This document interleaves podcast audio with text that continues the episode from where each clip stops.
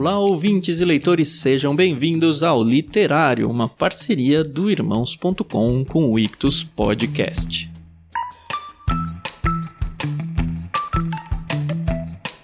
Eu sou o Thiago André Monteiro, arroba vulgutan, e eu estou de férias, eu e a Carol estamos de férias aqui no Ictus Podcast. Nós vamos voltar com episódios inéditos toda terça-feira a partir do dia 25 de janeiro e a gente vai retomar com essa parceria que você já está amando, eu tenho certeza, com o pessoal do irmãos.com, seguindo com a publicação conjunta aqui no Ictus Podcast e lá no irmãos.com do literário.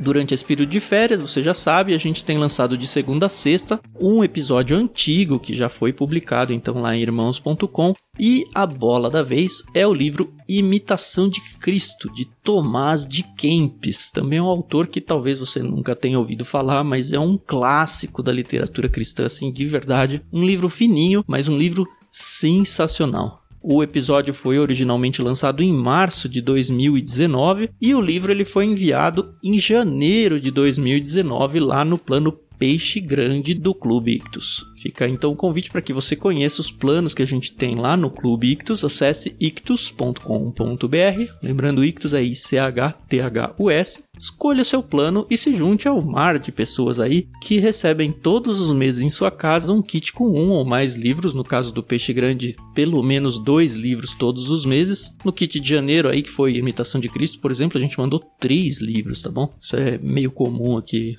no plano Peixe Grande. Fica aí o nosso convite para que você conheça então e se junte ao nosso cardume aí. No episódio em questão, o Imitação de Cristo Tomás de Kempis, eu e a Carol a gente já tinha voltado de férias, então gravamos junto com o Paulinho, Adriana e um convidado Marcos Vinícius Barbosa. Livro muito gostoso e espero que vocês aproveitem então o áudio de mais um literário.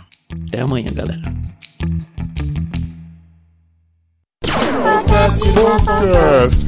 Podcast Irmãos.com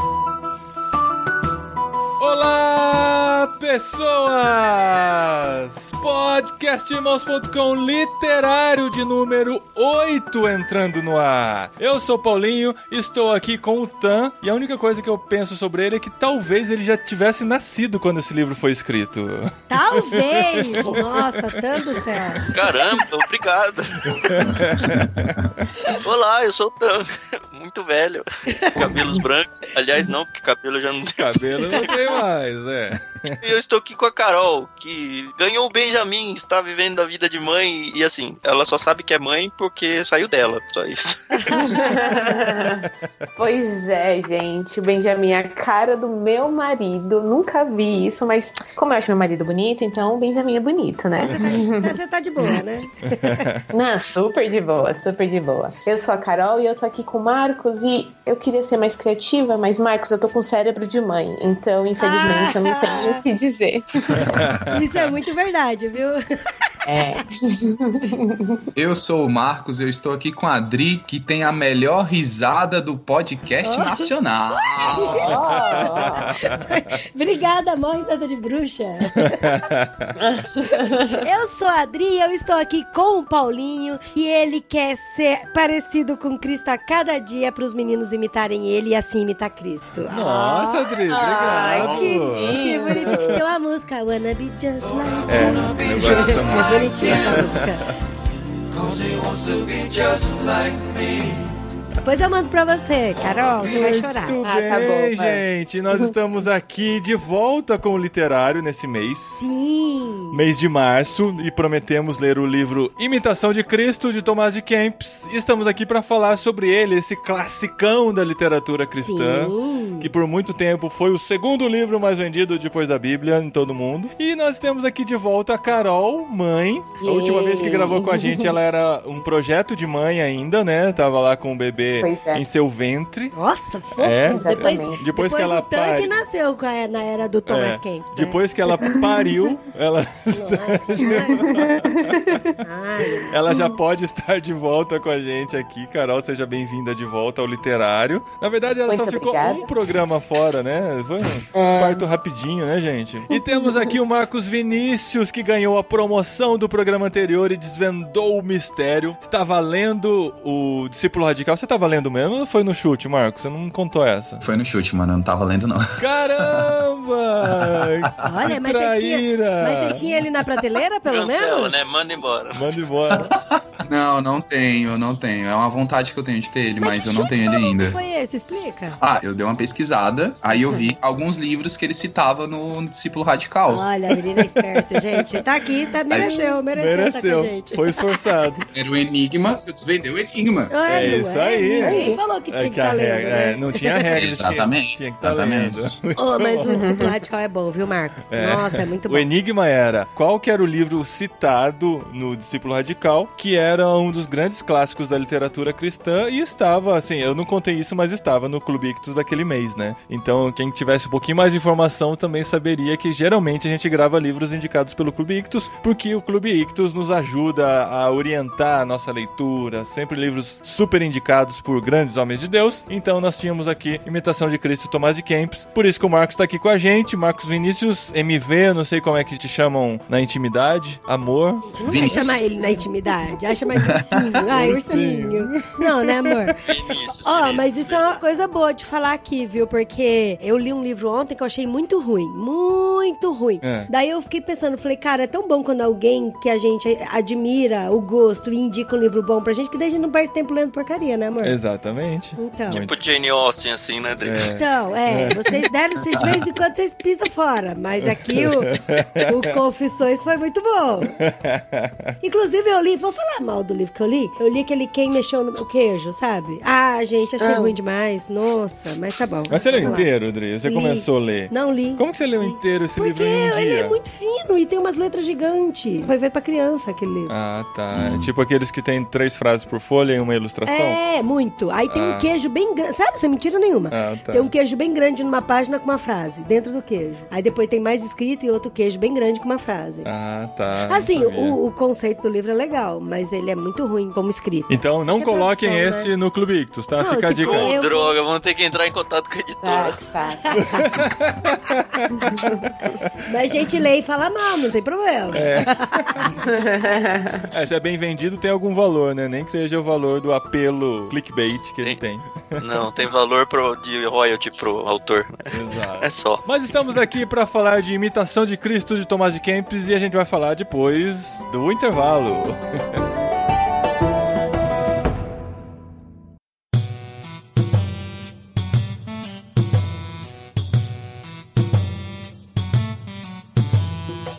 Sim, o intervalo foi só isso, a música subiu, a música desceu e estamos aqui. Imitação de Cristo, Tomás de Kempis. Um livro escrito no século e agora? 1400 é século XV, isso. Isso. No século 15? XV. É Isso. 1400 e pouco. Ele nasceu em 1300, final de 1300, né? 1380. Então é 14. É, ele nasceu Não, no ele 14, nasceu, mas né? ele 15. escreveu Ele escreveu com 20 e poucos anos, é. Ele nasceu em 1380. Isso. E olha, olha só que o, o Paulinho falou que eu sou de 1300, hein, mano?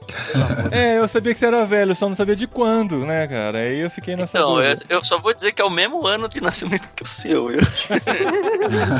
Otan, ele se acha novinho só porque ele entende os memes, viu? É, temos que contar isso. O Tan não entende memes, Gente, tadinho. Sabe por quê, né? É. É. porque eu fico gastando meu tempo com coisas relevantes. Oh, Olha. gente, eu não, eu adoro meme, adoro sticker. Eu amo conversas por sticker. Mas Mas vamos bem, falar vamos da lá. geração de Tomás de Kempis. Gente, 1400, século XV. Ó, eu confesso pra vocês, eu confesso, porque eu não sou tão cult assim, e também não quero pagar de cult nunca na vida. Que eu nunca tinha ouvido falar desse livro nem desse cara. É. Na verdade, assim, quando a gente tava trabalhando sobre os 100 livros que todo cristão deveria ler, ele apareceu lá. Mas sabe quando ele aparece e mais um monte de outro aparece? Mas me chamou a atenção porque ele tava lá no topo. E aí eu fiquei, meu, mas quem que é esse cara? Aí quando apareceu a oportunidade da gente gravar sobre ele, aí que a gente foi estudar quem era ele, a gente leu o livro, tentar entender esse raciocínio da cabeça dele. Mas eu não conhecia, não. Vocês conheciam sabiam quem que era o Tomás de Kempis? Eu tinha ouvido esse nome no seminário, mas assim, bem ampassando, assim. Aham. Ah, assim, grandes nomes da história da teologia, tava lá Uhum. Tomás de Kempis. Eu não sabia nem que Kempis era um lugar, por exemplo. Então, eu também já tinha ouvido falar, eu sabia da importância dele e tal, mas eu nem sabia do que se tratava o livro. É, só sabia que era um livro de referência, citado por grandes homens. Já li outros livros que citaram ele, mas realmente nunca tinha tido acesso ao conteúdo. Assim, a gente vai contar um segredo de bastidores aí pra vocês. Muitos dos livros que aparecem lá do Ictus pra vocês são livros que peixes grandes indicaram e não foram a primeira indicação dele. E a gente fala, putz, ó, esse aqui parece que é interessante. Mas foi e pra aí, rede, né? a gente vai lá e coloca. Isso aí mostra pra gente o que o Paulinho e a Adri estavam falando aí agora há pouco, da importância de ter alguém que a gente confia indicando o livro pra gente, pra gente não Uhum. cair em furadas, assim, sabe? Uhum. Porque assim, era um autor que eu nunca tinha ouvido falar, era um livro que eu nunca tinha ouvido falar, ou pelo menos o autor eu ouvi assim, mas não era alguém. Eu ia parar numa biblioteca e falar: olha, um livro do Tomás de Kempis aqui. É, É, nossa, é. Aí, ler. assim, Uhum. cara, alguém importante falou pra mim, ó, ah, não, importante, alguém que eu confio, que com gosto literário bom, Importante pra apurado. você. É, não, alguém que não vai me indicar o quem mexeu no seu queijo lá, né? Não tem uma pergunta.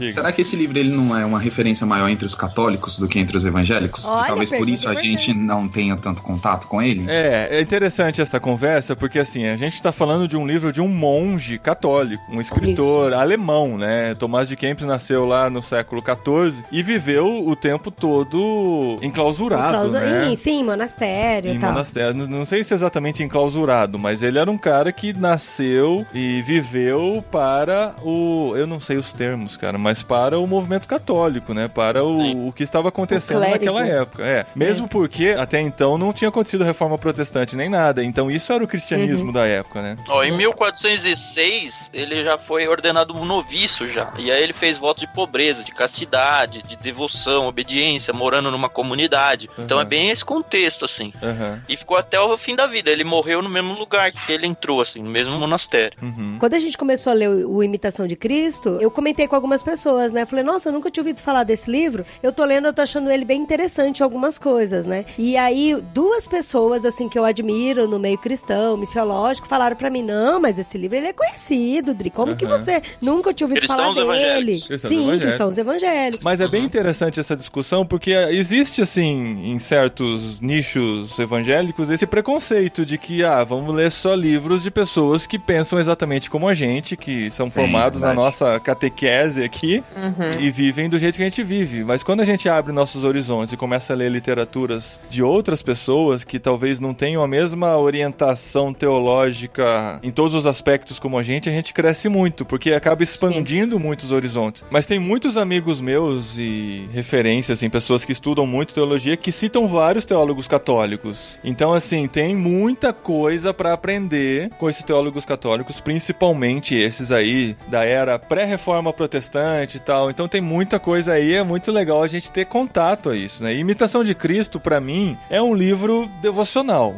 né? É um livro Uhum. sobre espiritualidade. Eu tenho aprendido muito sobre a solitude, né? Sobre a devoção, sobre o momento a sós com Deus e tal. E pra mim esse livro tem sido o que tem feito essa conexão, assim, de desligar do mundo e pensar na minha vida, no meu comportamento, de como eu tenho estado diante de Deus. E cada capítulo é uma pancada na cara, né? Uhum. Uhum. Tem muita gente que tá ouvindo a gente que nem folheou o livro e tal. Até mais pra frente eu queria ler um capítulo que eu separei, mas ele, ele é desconexo no sentido de não ter uma história corrida. Eles são pensamentos, frases, como um devocional mesmo, que não é Aham. ligado a dia e nem nada. Aham. Eles são reflexões separadas por capítulos. Aí ele tem um título e tem uma reflexão. Aí no outro dia ele tem um título e tem uma reflexão. Eles são curtinhos, muito Aham. curtinhos. Às Coisa vezes uma página, uma página, uma página e meia. Mas é interessante que eles são bem densos. Então, Sim. assim, poucas vezes eu li dois capítulos, porque eu lia um, tomava meu café, refletia, orava, porque ele é muito denso, apesar de ser curto.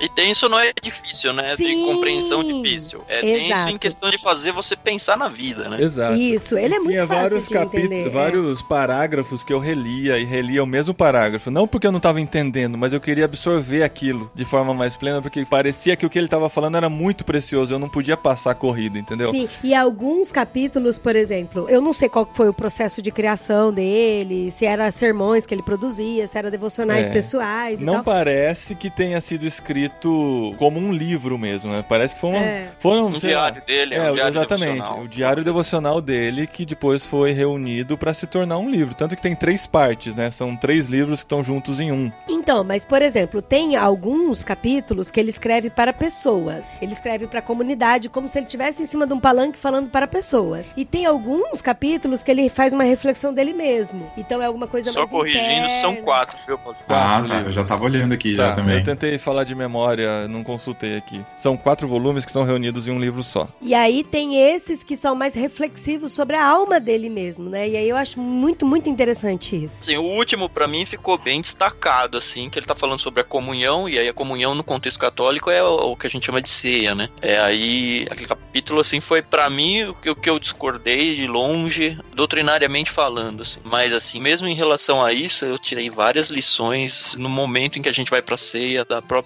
irreverência que muitas vezes a gente vai pra um momento tão importante quanto esse. Então, isso é uma coisa interessante de falar, porque por mais que a gente tá indicando aqui imitação de Cristo, a mais de quem, eu li também e em vários momentos eu me peguei discordando, sabe? Mas, Uhum. E aí eu fiquei pensando, cara, será que eu sou muito rasa por discordar e não entender o pensamento profundo do cara? Aham. Ou é porque eu discordo teologicamente mesmo e acho que aquilo não é bem assim, entendeu? Será que nós podemos discordar de um monge Ah, eu alemão discordo do até- século XV? Eu discordo de um monte de gente.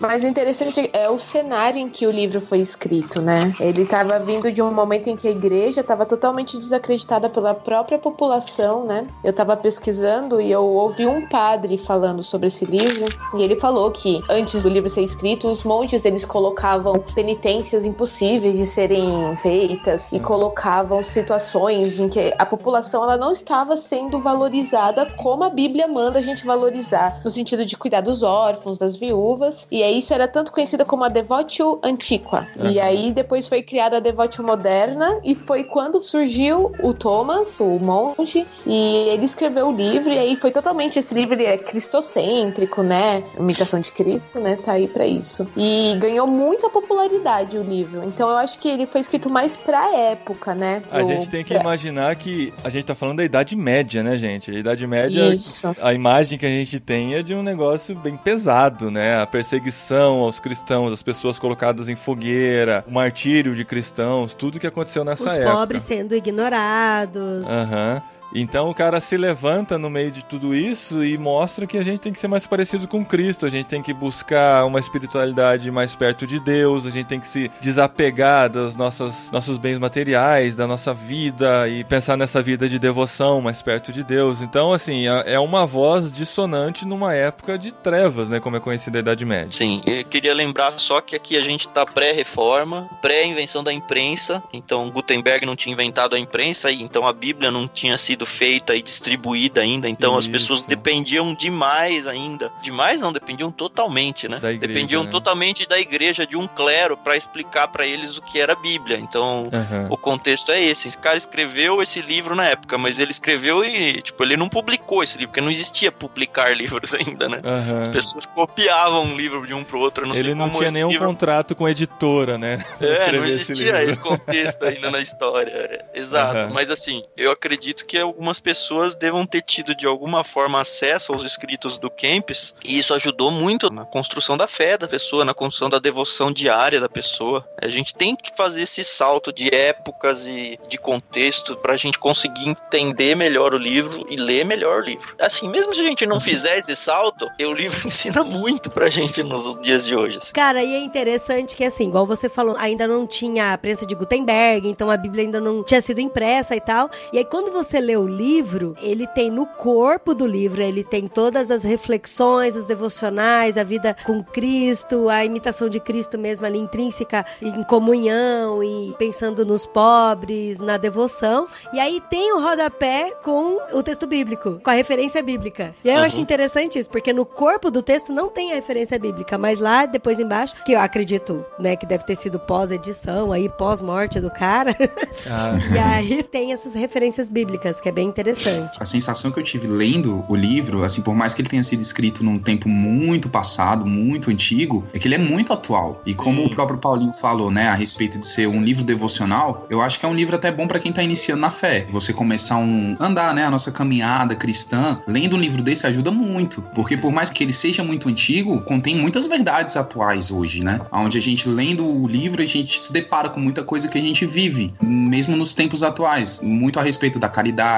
muito a respeito da nossa devoção. Existem alguns assuntos que parece que a igreja esquece, né? Sim. A exato. gente entra em assuntos mais profundos, a gente fala muito sobre teologia, eu gosto de teologia, obviamente, não tô criticando, mas às vezes a gente pensa que toda igreja ela possui um intelecto muito alto e que toda igreja ela precisa disso, mas a igreja ela é formada por pessoas humildes também. Hum. E esse livro, ele tem uma leitura muito simples e uma visão muito ampla a respeito do que é a Bíblia, a respeito do que é a vida cristã. E eu acredito que esse livro da imitação de Cristo, eu lendo isso, eu vi muito disso. É muita coisa que a gente já sabe de fato, mas são coisas que a gente esquece com o tempo. eu Sim, é mesmo eu me deparei com essa realidade. Eu lendo o livro, eu vi muita coisa que, assim, não que eu tinha esquecido, mas que eu tinha parado de refletir sobre. Aham. E lendo a imitação de Cristo, poder meditar sobre o que, que o próprio Tomás estava escrevendo, trazia de volta a lembrança, né, de coisas que a gente já havia vivido no passado e que é importante a gente continuar vivendo. Então, Marcos, teve uma parte que eu tava lendo do livro, eu falei, ah, meu, isso de certa forma meio que é fácil pro cara falar, porque desde os 12 anos ele já estudava, né, os estudos, já tava vivendo uma vida santificada, aí ele fez voto de pobreza, ele fez voto de devoção, obediência, e aí ele já se tornou noviço. Então eu fiquei pensando assim,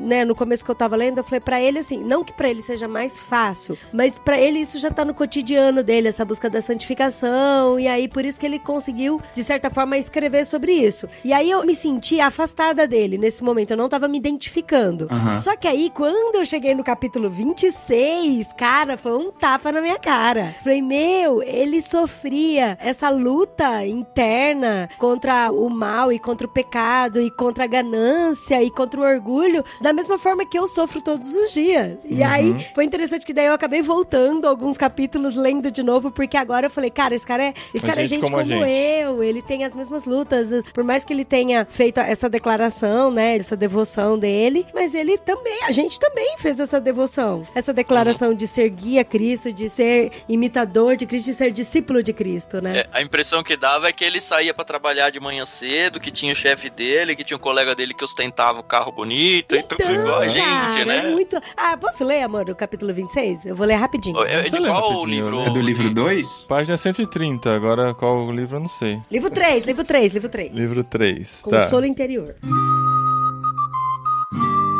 Capítulo 26 do livro 3. A superioridade de uma mente livre conseguida através da oração e não do estudo. É a marca de um homem perfeito. Nunca deixar a mente relaxar a atenção às coisas celestiais e passar através de muitos cuidados como se não tivesse nenhum. Não como faz um homem dolente, mas tendo a prerrogativa certa de um homem com uma mente livre de afeição desordenada por outro ser terreno. Suplico-vos, misericordioso Senhor, que me preserveis das inquietações dessa vida, ou eu ficarei envolvido demais nelas. Preservai-me das muitas necessidades do corpo, ou serei seduzido pelo prazer. Mantende-me afastado de toda a escuridão da mente, ou eu serei perturbado e vencido pelas dificuldades. Não peço libertação dessas coisas que a vaidade humana deseja tão ardentemente, mas daquelas atribulações que, por desgraça da humanidade, oprimem a alma do vosso servo em punição e o impedem de ter liberdade de espírito tão frequentemente quanto gostaria. Meu Deus, doçura inefável, tornai amargo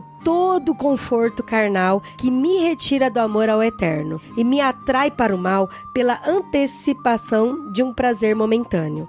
Não permiti que me dominem, meu Deus. Não permiti, não permite. Não. Não. Não permitir, imperativo. Ah, tá certo. não permiti que me dominem, meu Deus. Não permiti que a carne e o sangue me conquistem. Não permiti que o mundo e a sua glória passageira me enganem, nem que o demônio me confunda com a sua astúcia. Dai-me coragem para resistir, paciência para suportar e constância para perseverar. Dai-me a suave unção do vosso espírito em vez das consolações do mundo e em vez do amor carnal. Incuti em mim o amor ao vosso nome. Agora, cara, olha esse final. Vede que comer, beber e vestir e outras necessidades que sustentam o corpo são opressivas para a alma fervorosa. Concede-me a graça de usar tais confortos moderadamente e não me envolver demais em desejá-los. Não é legítimo deixá-los completamente de lado, pois naturalmente eles precisam ser satisfeitos. Porém, vossa lei sagrada nos proíbe exigir coisas supérfluas e coisas que servem apenas ao prazer, ou a carne pode rebelar-se contra o espírito. E nesses assuntos, suplico-vos, permita que vossa mão me guia e me dirija, para que eu não transgrida a lei de forma alguma. Cara, é uma luta muito grande. É uma luta pelo desapego, né? Sim, e que assim, não é, ele até fala, não é errado você querer ter conforto. A diferença é que se essa necessidade e esse apego ao conforto for maior do que o amor por servir a Deus, for maior do que servir a sinalização de Cristo lá onde ele tá, na comunidade. Porque isso, ele fala isso assim, é ó, muito louco, cara. Se a gente tivesse uma linguagem moderna, né, uma linguagem atual... Faz uma paráfrase aí, amorzão. Não, ele falaria alguma coisa do tipo assim, ó. Não tem como eu me desapegar totalmente dessa necessidade, porque senão eu vou andar pelado, não vou me alimentar e vou viver cagado por aí, né? E não é isso que Deus quer, né? A gente tem uma necessidade básica que precisa ser suprida, mas essa necessidade não pode se tornar algo que vai tomar a nossa vida de forma que a gente vai esquecer do que realmente importa. Isso é sensacional, ver um cara lá do século XV O cara falando... que era devoto de pobreza, né, amigo? Vamos combinar. É muito legal, cara. É muito legal isso. Muito legal. É, a gente acha que esses caras que fazem voto de não sei o que, eles não têm lutas contra isso, mas eu acho que muito do voto dele é justamente pra fortalecer essa luta dele, né? Aham. E até quando ele fala de prazer carnal ali, eu senti uma Sim. tensão no voto de castidade dele ali, ó. Ah, eu várias vezes senti isso aí. Mas deve É. ser, né, Dê? A gente casado aqui, a gente tem nossas vontades saciadas, né? Como é que é uma pessoa que não tem, sabe? É é complicado. É.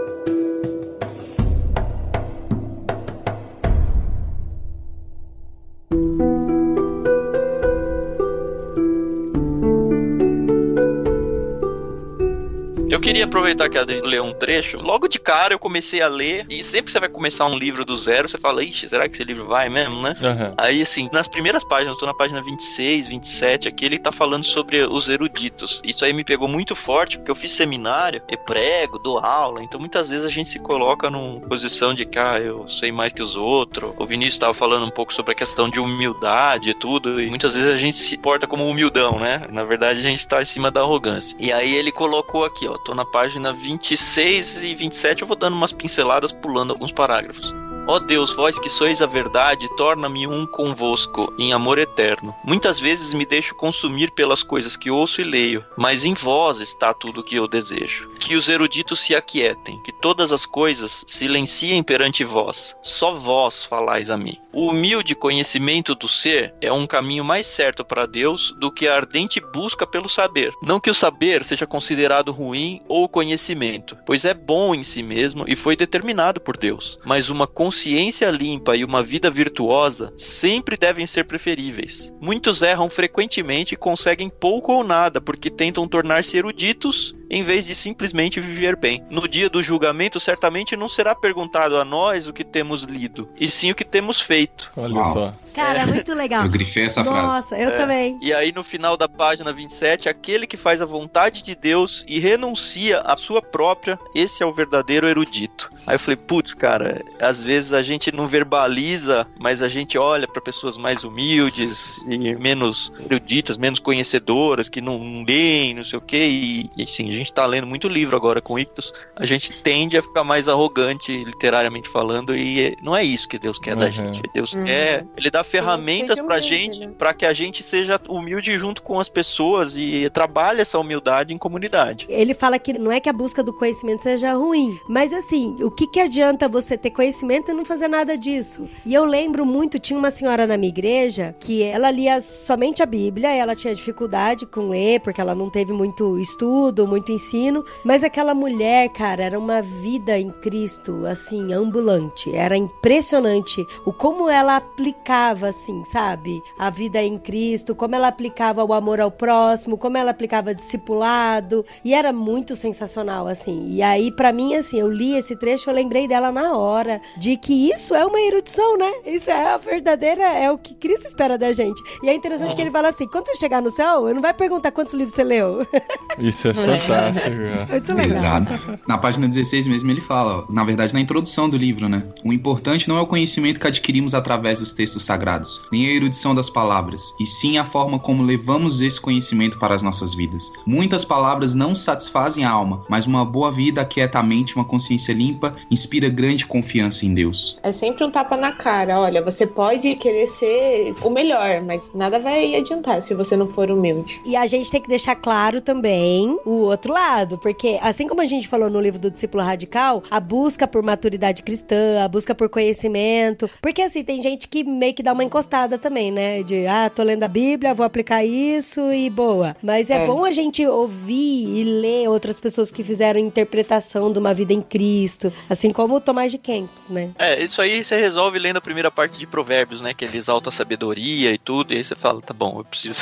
Aham. preciso. E não é muito, e não é muito fácil também, não, né? É, não, não é. Não, não é muito fácil. Não, a questão é assim, a gente tem que buscar a sabedoria, buscar o conhecimento, mas a questão é Óbvio, por que, né? que eu tô buscando isso e para que que eu tô buscando isso, né? Uhum. Aí No que seminário mesmo a gente aprende, né, sobre isso, de que não adianta nada a gente ter uma boa teologia se a nossa vida for totalmente arrogante. Não vai adiantar nada a teologia que a gente aprende ou o estudo que a gente adquire. Aí você perde a moral de tudo aquilo que você tá tentando. É falsidade, né? É hipocrisia. Não adianta a gente orar como os fariseus oravam, né? Gritando para que as pessoas pudessem ouvir aquilo que a gente tá orando.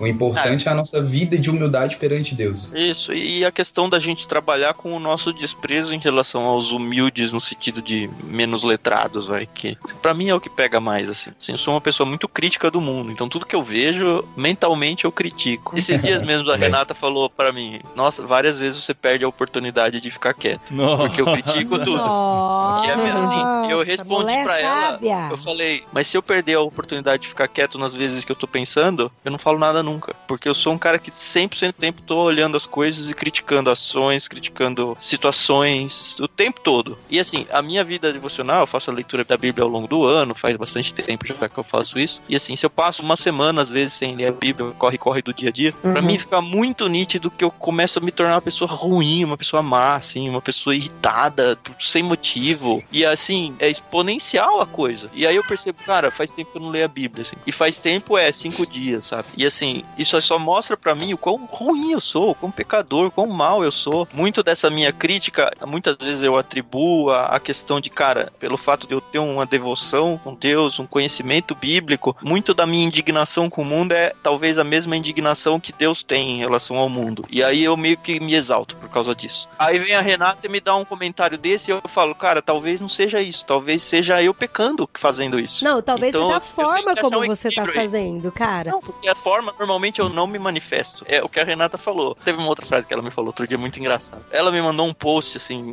era uma frase de internet. Eu não vou lembrar exatamente a frase, mas era mais ou menos: ah, se eu não falasse 10% das coisas que eu falo, eu não, não estragar o mundo. Ou, putz, eu não vou lembrar. Depois eu Aqui, ó, eu achei, ó, 90% do que eu sinto eu guardo pra mim. Os Ah, outros essa 10% que eu resolvo falar já são suficientes pra ferrar com tudo. É isso aí. A Renata leu essa frase, nem estávamos juntos, ela guardou e me mostrou e falou: Olha só você aqui. Nossa. E assim, eu vi eu falei, sou eu, é isso mesmo, sabe? É, mas enfim, tem partes do livro que eu não concordei. A principal que eu falei, várias partes em que ele defende a ideia de você viver num contexto sozinho, num contexto Isso, separado. Ah, me afasta das pessoas. Quanto mais próximo das pessoas, mais longe de Cristo, mais longe de Deus. E ele usa às vezes até Jesus como exemplo de que ah, Jesus era uma pessoa reclusa. E aí eu fiz até uma nota de margem minha, eu falei, peraí, Jesus tinha momentos de Solitude. de solitude, mas ele vivia para as pessoas. Nesse ponto, assim, eu acho que o que pesou muito foi a vida de monastério dele, eu não sei. Mas, assim, é verdade que as pessoas vão te levar a pecar, vão ajudar você a pecar, mas, assim, a gente tá aqui para conviver com as pessoas. E ó, ouvindo isso de mim é um absurdo, né? Porque eu. mas, assim, é interessante que eu discordei dele por ele defender uma coisa que eu sou. mas eu sei que eu sou e sou errado, entendeu? Entendi. A gente tem que entender, né? A gente não pode ler e absorver tudo, tem que entender o contexto, tem que entender o que ele vivia, o pensamento dele, né? Então, assim, mesmo a gente discordando, é tranquilo a gente conviver com isso dentro de tanta coisa boa que tem Ah, sim. num livro É como tipo esse. uma né? coisa que me incomodou e só agora, quando a gente tava começando o podcast, que me caiu a ficha. Mais da metade pro final do livro, ele vai intercalando entre a voz do discípulo e a voz de Cristo. Sim. Uhum. Então, assim, a voz Sim. do discípulo é ele falando sobre os anseios, e aí ele coloca a voz de Cristo, e aí ele se porta como se fosse Cristo falando. Muitas vezes ele usa referências bíblicas, que eu acho bacana, mas Uhum. tem outras que, assim, ele tá dando ensinos doutrinários, colocando palavras na boca de Cristo. Isso aí me lembrou o C.S. Lewis quando escreveu Cartas de um Diabo a seu Aprendiz. No final do livro, acho que ele, em algum lugar eu li, ele dizendo que ele tinha a ideia de fazer o contrário, a carta de um anjo, a, a pessoa que ele tá fazendo, e ele falou, cara, eu pensei na ideia, mas eu não ousei fazer isso, porque seria colocar palavras na boca de Deus. Uhum. E eu não tenho coragem de fazer isso. No Uau. entanto, o Tomás de Kempis fez isso assim. E assim, algumas vezes a palavra de Cristo, a voz de Cristo. Eu não sei se eu concordo, sabe? E aí você fala, É. cara, Eu me senti incomodado com essa é- parte é. também. quem é o cara pra fazer isso? A maioria das vezes ele usa realmente partes bíblicas. E isso assim era uma coisa que eu vim pronto pra jogar pedra no podcast. É, Só que aí um comentário que eu mesmo fiz e eu não tinha me ligado ainda. Cara, esse livro é pré-imprensa, só existia o catolicismo assim como religião forte. Uhum. E assim, as pessoas ouviam de Deus através de monges e padres. Então, era a voz de Cristo para as pessoas, sabe? Exato. Hoje, a gente olhando o nosso contexto, a gente acha muito bizarro o cara se colocar na boca de Deus, né, palavras e falar. No contexto atual, é aqueles apóstolos que falam, Deus mandou falar isso, e aí pro Zé. E assim, no contexto de lá era outro. Então, eu analisei e julguei com a minha cabeça de hoje, não com a cabeça da época. Hum. Mas o saldo final foi positivo. É extremamente positivo. o Mas livro foi é bem muito de longe. bom. Eu positivo. acho que ele tem que ser lido devagar, como a Tri falou no começo. Seria legal você pegar e, sei lá, Tomando uma pegar xícara esse de café. livro e deixar do lado da cama, às vezes até no banheiro, e porque é super curto. Você lê O um banheiro é e ótimo. para e, e medita naquilo, sabe? E passa, sei lá, um dia, meio dia, pensando nas consequências daquilo pra sua vida e tal. Depende de quanto tempo você fica no banheiro, né? Você pode ler e meditar no banheiro ainda, né? Porque às vezes dá tempo. Aí vai tomar banho, gente. Sai do vaso e vai tomar banho pra meditar no chuveiro. Certo. Meu banho é demorado. É um livro pequenininho, fininho, então não, É. não pesa pra carregar na mochila, sabe? É um negócio que dá pra no estar com você avião, olha só. todo. No ônibus. Se você seguir ele nessa toadinha assim, ele vai, com certeza vai fazer você crescer muito na sua fé. Sim. Com o critério de você ler ele na época dele, num contexto religioso dele, isso é bem bacana. Dá pra levar pra pequenos grupos ele também, né? Ah, com certeza. Pra quem prepara material pra pequenos grupos, de repente pega um capítulo e leva e usa como mod. Sim, sim. Uhum. Dá pra ler um capítulo por dia tranquilo. É, a minha proposta era essa quando eu fui começar a ler o livro, mas daí eu fiz as contas, não dava até o dia da gravação de É. ler um por dia. Eu tive que acelerar. Mas eu pretendo Ah. voltar agora, porque realmente, se você ler três, quatro capítulos num dia só, você não absorve. É o um problema é que a de gente tem muitos bons devocionais, né, amor? É, Ai, toda hora a gente fica perdido, assim, É, com os mas- devocionais aqui, cara. mas esse é o meu favorito hoje, viu? Pra hora silenciosa, assim, pro tempo de solitude e devoção, eu acho que é o que mais tem me conduzido nessa comunhão com Deus. Recomendo muito pra isso, sem dúvida nenhuma.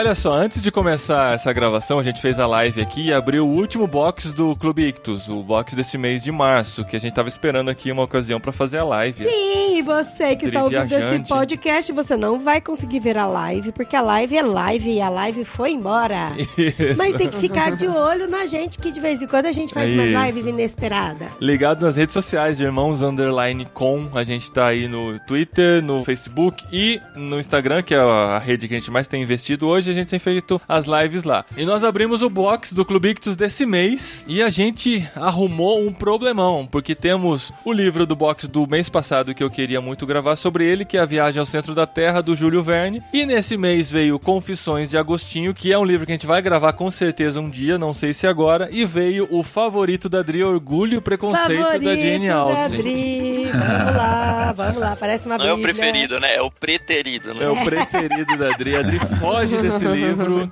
Ela não teve uma experiência muito boa com o filme, já Gente, tentou vai assistir quatro direto, vezes. vai direto pra minha gaveta de meia, porque eu tenho até vergonha de alguém ver esse livro na minha prateleira.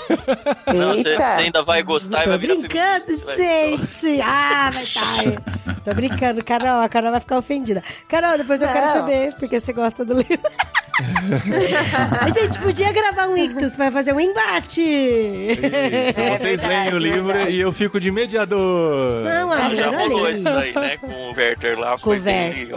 É. Vamos lá, ó. O que a gente vai fazer é um modo bem democrático. Temos cinco pessoas aqui, temos aqui três livros e temos aqui o Marcos Vinícius pra dar o voto de Minerva. Não, o Confissões não entra, né? Tá a bom. gente vai ler o Confissões depois. Confissões depois, pelo É porque critério de a que gente tem que ler um de história um de ficção e um e um cristão. e um livro confessional e tal. Confissões a gente deixa on hold aqui pra voltar daqui a alguns meses. Votação entre Orgulho, Preconceito, Viagem ao Centro da Terra, Viagem ao Centro da Terra. Meu primeiro voto. Eu tô com Viagem ao Centro da Terra na mão, mas não tá o Orgulho e Preconceito. Eu queria perguntar quantas páginas tem. Ó, lado a lado, Orgulho e Preconceito tem Ah, tá aqui, tá aqui, tá aqui. um milímetro a mais, digamos, mas eu não sei de tamanho Não, de fonte. Mas, ó, o tamanho da fonte do Viagem ao Centro da Terra é bem grande. Ótimo. E o outro é igual também, é o mesmo tamanho. Os dois. Vamos lá. critério, critério pra um mês, Mas né, assim- gente? Tem que ser pensado. Eu já li Viagem ao Centro da Terra há mais de, acho que mais de 15 anos. Então vai e ter eu que gostei reler. muito. Não, de qualquer forma eu teria que reler. Eu já estou lendo Orgulho e Preconceito, então colocar Viagem ao Centro da Terra seria mais um problema pra mim, porque é mais um livro pra eu que eu tô lendo. É. Mas eu vou voltar no Viagem ao Centro da Terra também. Então Boa. Já ganhou, já. É. Não, a Adri já votou? A Adri já, já Não, declarou o voto Nesse, agora. né? Deixa a Carol votar, Porque ela tava Brasil. toda, Calma. toda pra ler Orgulho e Preconceito lá, tava falando, não, vamos nesse, vamos nesse. Porque acho que ela quer corromper Vai, com o preconceito. tá? Então, é porque eu acho que pode ser interessante como produto do literário a gente dar umas briguinhas aí, cara. Porque briga sempre dá ibope. Pra dar audiência, né? Da audiência. e eu tenho algumas colegas que perguntam pra mim por que, que eu não gosto. E agora é a minha chance de preparar a minha tese de mestrado contra. Então vai, seu Não, voto é o. deixa a Carol que votar. Vai lá, Carol. Bom, acho que ninguém sabe a minha opinião, né? É um dos meus livros, não vou dizer favoritos, mas é Jane Austen, então eu vou de Orgulho e Preconceito. Hum, Dri, Nossa. vai de orgulho e preconceito só pro Marcos Vinícius dar o voto de Minerva. Não, mas e aí se ele escolher um que eu não quero? Ué, os dois você quer, você tá na dúvida. Você Se quer você os escolheu dois. Viagem assim da Terra, ele não vai ter que escolher nada. né? Não, então eu voto no orgulho e preconceito. Só pra ver. Dois a dois. Eu escolho orgulho e preconceito. Tá vendo que por isso que eu não queria. Paulinho, gente Eu, um como espectador, eu vou estar ouvindo embate. Isso é muito bom de ouvir. Ai, ai, ai. Vamos lá então, eu encaro, Se eu todo encaro. mundo concordando é paia. Quero. Não, brincadeira. Gente, mas o duro é perder um tempo da minha vida lendo esse livro, sabe? É um mês pra esquecer, né, gente? Vamos lá. Acho que chegou o momento da gente falar sobre o kit de, de, de, de abril, não, né? De, é, de abril, né, Tri? É, de abril, Carol. de abril, O não. kit Ué, de o abril. próximo é abril, certo? O que, que tem o kit de abril? Mano, Mano do céu. eu, eu tô morrendo de vontade de falar os livros que vêm. Dá uma dica, dá uma só pra dica. gente, porque daí eu não eu faço aquela dizer- cara. Eu posso dizer que os dois livros são do mesmo autor, Carol? Pode. Ué, já Vai, disse. então- Pronto. Os dois livros são do mesmo autor. Tá, Yeah. então a gente já assim- elimina um monte de autores que só tem um livro, né? É, os dois livros são do quanto, mesmo autor, certo? Assim, são livros que eu queria ler há muito tempo. São livros que apareceram, putz, mais da do metade céu. dos peixes grandes falaram dele. Eu tô agoniada. Os dois livros E- do mesmo autor são livros top, assim, E estão... os dois Top, livros, top. eles estão linkados entre si. Uhum. Aí agora é importante pra quem já assina, principalmente no plano bimestral, ou quem tá pensando em assinar e aí tá pensando em optar pelo plano bimestral. No livro de maio vai ter também um com certeza, provavelmente os dois livros vão linkar com os livros De de abril? abril. Caramba, então assim, que enigma. você é do plano bimestral, considera mudar até o fim do mês agora de março, então a gente tá no final, o podcast tá saindo no finzinho do mês, considera mudar agora, pelo menos pra passar abril e maio recebendo esses dois kits. E pra Boa. quem for assinar, considera assinar, mesmo que seja ah, não, eu quero ir no bimestral, assina o mensal pra pegar abril e maio e depois você muda pro plano bimestral, a gente E até não tem problema